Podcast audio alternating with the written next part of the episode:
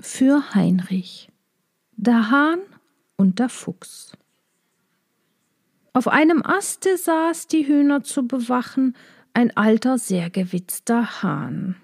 Brüderchen, sprach der Fuchs mit Sanftmut angetan, lass heut uns endlich Frieden machen, kein Streit sei zwischen uns fortan.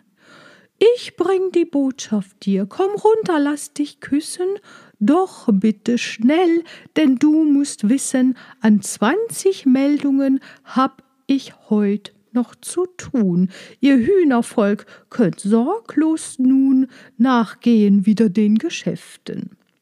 Wollt ihr's, wir helfen euch nach Kräften, so soll es sein von heute ab.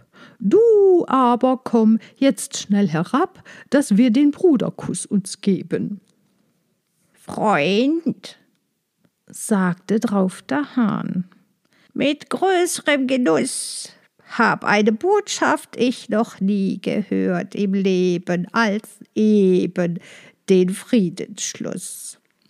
Und dass sie grad aus deinem Munde mir kommt, freute doppelt mich wie eben ich erblickt, dann auch als Boten abgeschickt, zu gleichem Zwecke dort zwei Hunde.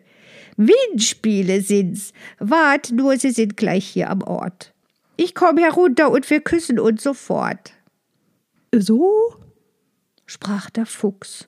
Leb wohl, noch weiten Weg zu machen hab ich. Auf Wiedersehen und Freund von unseren Sachen ein andermal und hast du nicht gesehen, reißt aus der Strolch, er möchte vergehen, vor Wut, dass seine List misslungen mit unserem Hahn, dem alten Jungen.